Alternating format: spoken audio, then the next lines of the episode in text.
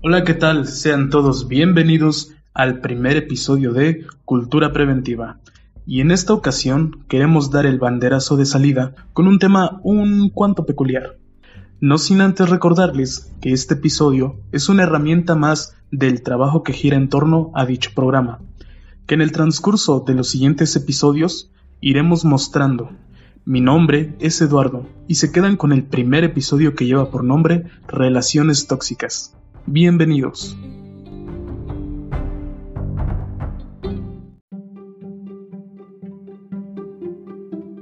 Relaciones tóxicas.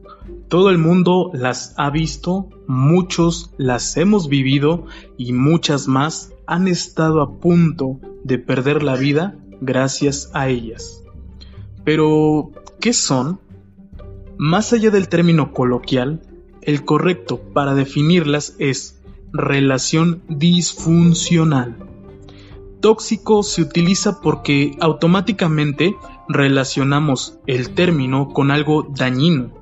Las relaciones se nombran funcional o disfuncional. Y seamos realistas, yo creo que la mayoría de personas, al menos una vez en su vida, ha comenzado a tener una relación tóxica pero también no son conscientes de ella. Una relación disfuncional siempre será aquella en la que una de las dos partes se ve afectada dentro de la relación, ya sea física, psicológica o emocionalmente, lo cual iremos analizando parte por parte. Pero, ¿por qué caemos en las relaciones tóxicas? ¿Qué es aquello que traemos en nuestra cabeza, que es aquello que nos llama tanto la atención, que ni siquiera nos damos cuenta de que nuestra relación comienza a ser una relación tóxica.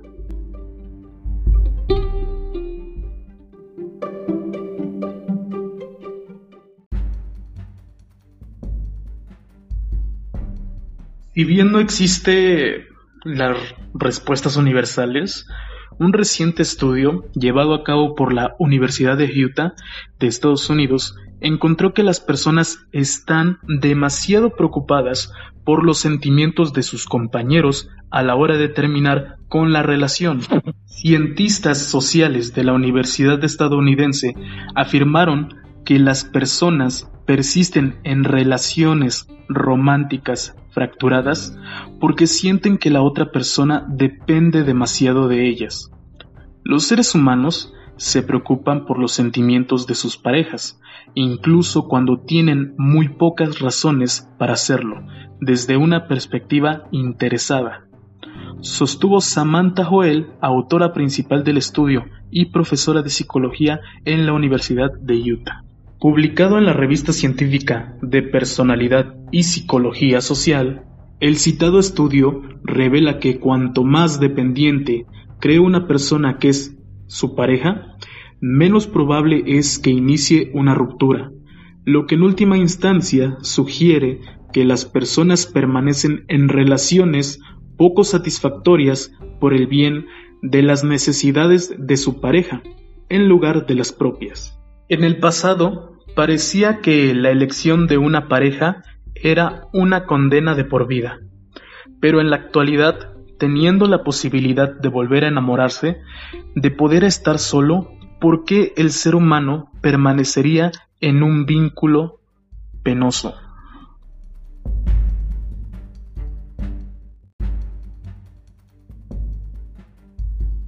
Se trata de una prosocialidad básica, los seres humanos se preocupan por los otros y no les gusta ver el dolor.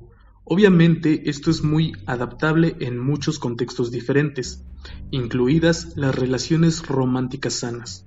Es bueno que nos preocupemos por nuestros compañeros y por eso la motivación prosocial parece tener este importante inconveniente. Es difícil desactivar esos sentimientos. Entonces, debido a que las personas se preocupan por otras personas en un nivel intrínseco, tienen problemas para ponerlas en una posición vulnerable, incluso si éstas están luchando entre sí. La faceta sacrificial está presente en todos nosotros, solo que algunos logran transformarla en algo menos perjudicial que otros. Es un modo de gozar del castigo, una satisfacción inconsciente y como tal difícil de evadir o eludir. A veces los vínculos violentos o perjudiciales son síntoma de la culpa inconsciente y otras de no poder asumirse como sujeto deseante.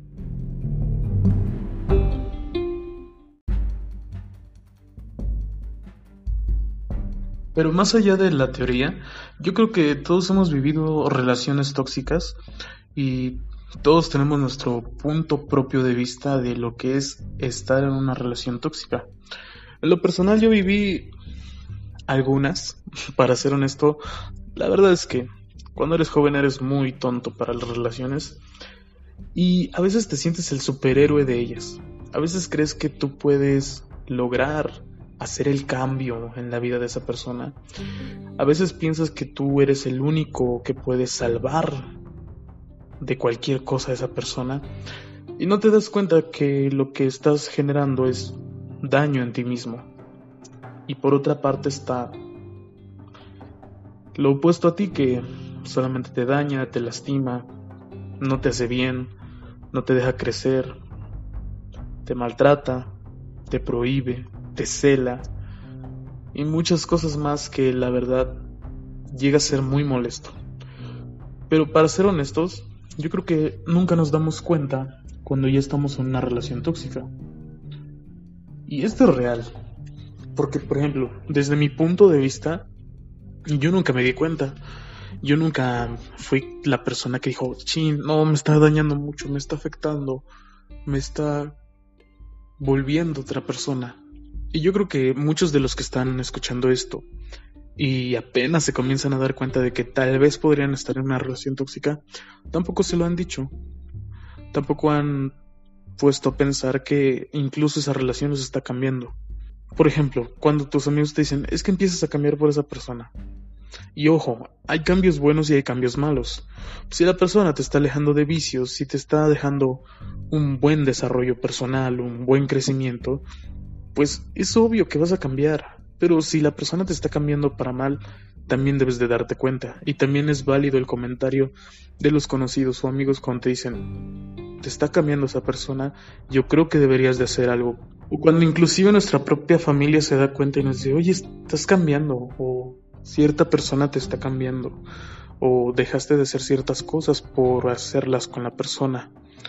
Y también he vivido relaciones créanme que me han beneficiado mucho, me han hecho crecer como persona como no tienen idea, pero también esas relaciones tóxicas, créanme que me dejaron muy dañado. Seamos honestos, yo creo que hay un antes y un después muy real de tener una relación tóxica. ¿Cómo eres antes de tu relación y cómo vas a ser después de ella? ¿O cómo está siendo ese cambio que está pasando en ti ahorita que estás en esa relación tóxica? Las relaciones tóxicas, por así decirlo coloquialmente, muchas veces van a crear en nosotros nuevos hábitos, nuevas palabras, inclusive nuevas actitudes. Y aquí es cuando nos debemos de poner muy truchas y muy a las vivas sobre el cómo pretendemos darnos cuenta de que es una relación tóxica. Aunque en algo que hemos platicado personas que hemos vivido lo mismo es que siempre va a haber algo en común. Siempre vas a ver ese daño emocional desde el principio que te va a hacer darte cuenta que efectivamente te está dañando y que debes de salir de ahí. En un momento más hablaremos sobre las consecuencias de todo esto y veremos cómo es la evolución de todas estas relaciones. Por el momento, solamente queda decir que si estás en esta relación y si estás viviendo una relación tóxica, te quedes a escuchar lo que viene a continuación, porque vaya que son consejos, o no, no son ni siquiera consejos, son experiencias y son herramientas que nos pueden ayudar a crecer como personas y que nos pueden prevenir sobre alguna catástrofe propia dentro de alguna relación tóxica.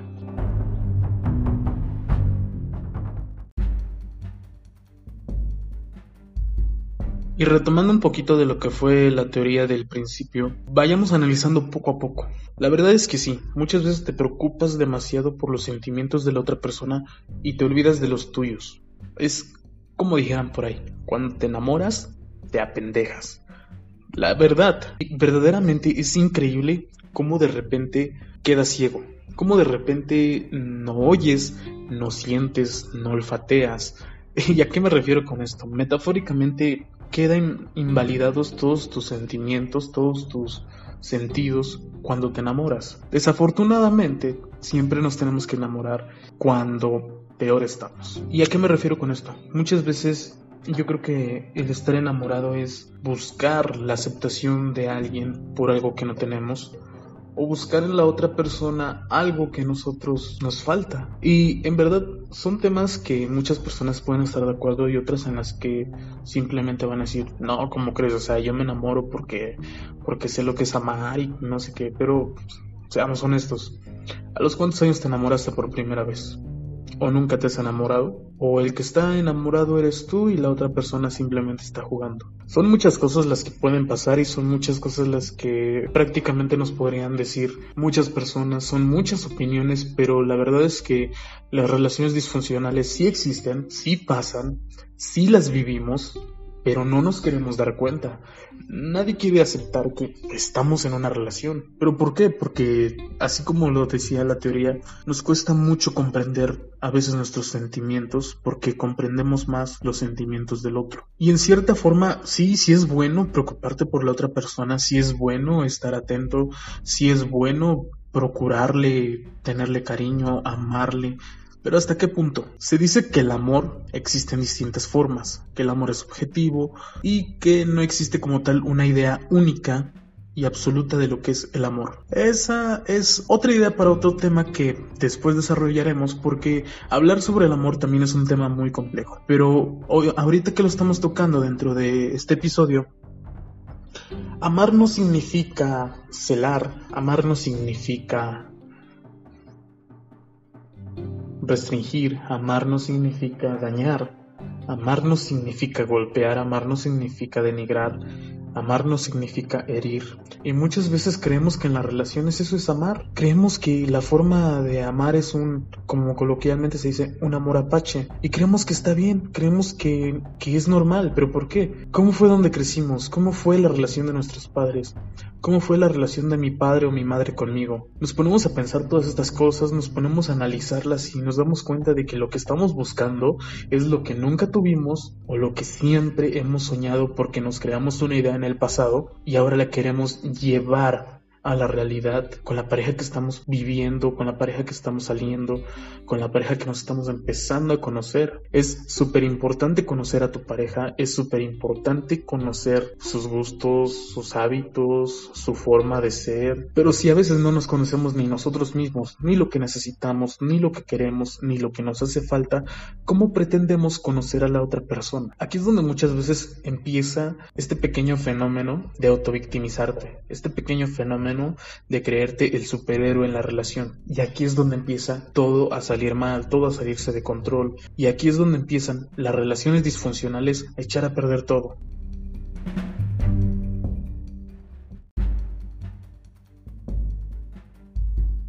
Hoy en día, las relaciones disfuncionales prácticamente son el pan de cada día. Hay muchas personas que en este momento les aseguro que están siendo denigradas, humilladas, chantajeadas, golpeadas, manoseadas, descalificadas, celadas o incluso que les están matando. Las relaciones disfuncionales es un tema serio, es un tema que no se debería de tomar a la ligera y aún así muchas personas no les hacen caso.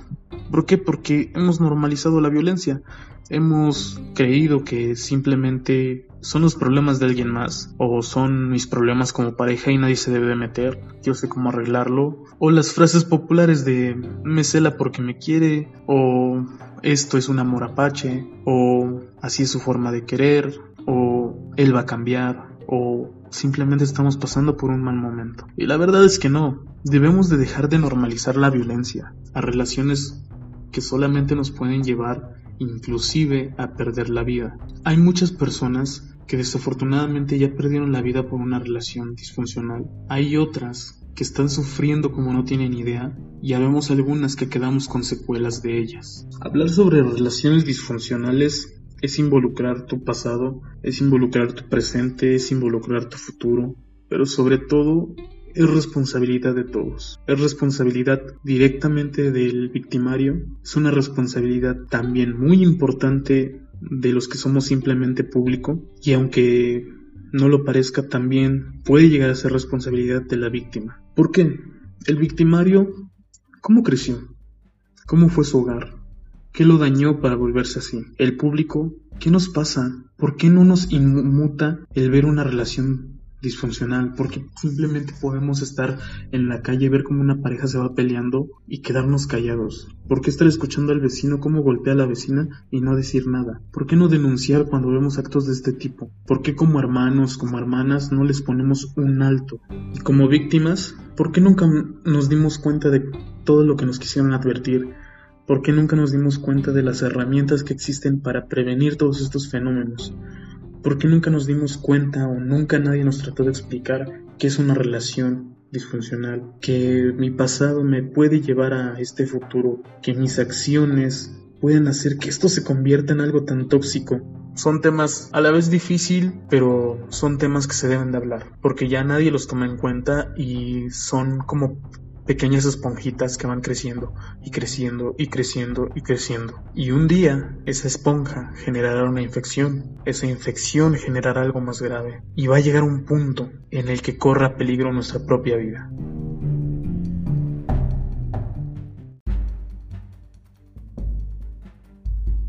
Afortunadamente, como lo mencionaba hace unos instantes, ya existen muchas herramientas, existen muchos programas, existen instituciones, existen personas capacitadas para orientarnos en estos temas. Desafortunadamente, casi no les hacemos caso. Pero si tú crees estar en una relación tóxica. ¿Crees que inclusive tu salud emocional puede correr riesgo por la pareja que tienes? Yo te invito a que conozcas una herramienta creada por el Instituto Politécnico Nacional, que es creada para generar prevención en las parejas, sobre todo para las niñas, para las mujeres. porque Hablamos sobre la funcionalidad que tiene el saber utilizar correctamente un violentómetro. Un violentómetro lo puedes encontrar simplemente googleando en el buscador. Un violentómetro lo dan las instituciones policíacas.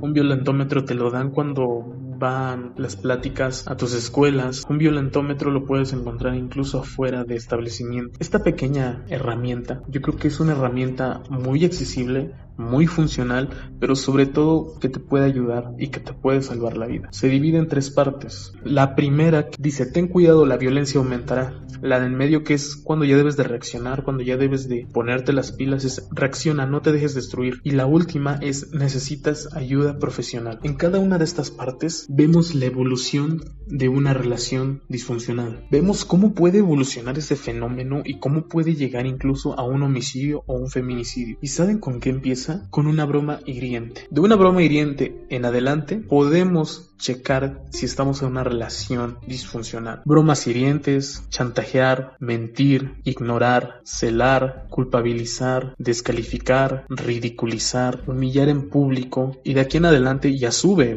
De aquí en adelante es reacciona porque te estás corriendo peligro. Intimidar, controlar, destruir, manosear, caricias agresivas, golpear, pellizcar, y de aquí en adelante volvemos a cambiar y de aquí en adelante si tú estás en uno de estos puntos necesitas ayuda profesional. Empujar, cachetear, patear, encerrar, amenazar, amenazas de muerte, forzar a una relación sexual, abuso sexual, violar, mutilar, homicidio o feminicidio. ¿Se imaginan cuánto ha evolucionado la violencia dentro de nuestras relaciones para que tengamos que tener herramientas tan necesarias para poder prevenir? ¿Qué tan dañados estamos como sociedad para que casi casi nos tengan que explicar cómo debemos de querer, cómo debemos de amar, cómo debemos de buscar nuestra pareja para no llegar a ser víctimas de la violencia. Hoy en día la violencia es uno de los fenómenos principales en México. La violencia entre parejas se está desatando cada vez a mayor escala, cada vez tenemos más índice